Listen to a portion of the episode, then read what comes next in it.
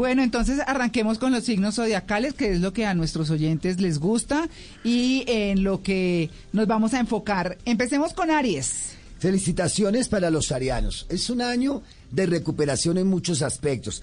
Aries es fuego, escuche muy bien. ¿Qué hace el aire con el fuego? El aire lo aviva. A que este año que pasó para ellos fue fuerte. Tuvieron que enfrentar muchos retos. Este año es de recibir las glorias de las cosas que hicieron bien o las cosas que hicieron con conciencia. Entonces será un año de satisfacción a nivel económico, de estabilizar mejor las cosas. Los nativos de este signo de fuego estarán viviendo los laureles. Así que prepárense porque será un año extraordinario. Una recomendación hoy colóquese un hilo de color amarillo, una cinta de color amarillo, una lana de color amarillo en el pie izquierdo. Alrededor del pie, amárrese un hilo, una lana, una cuerda de color amarillo, amárrela bien ahí y déjela hasta que se caiga. Ese amarillo representará la sabiduría, la alegría y la riqueza para este año.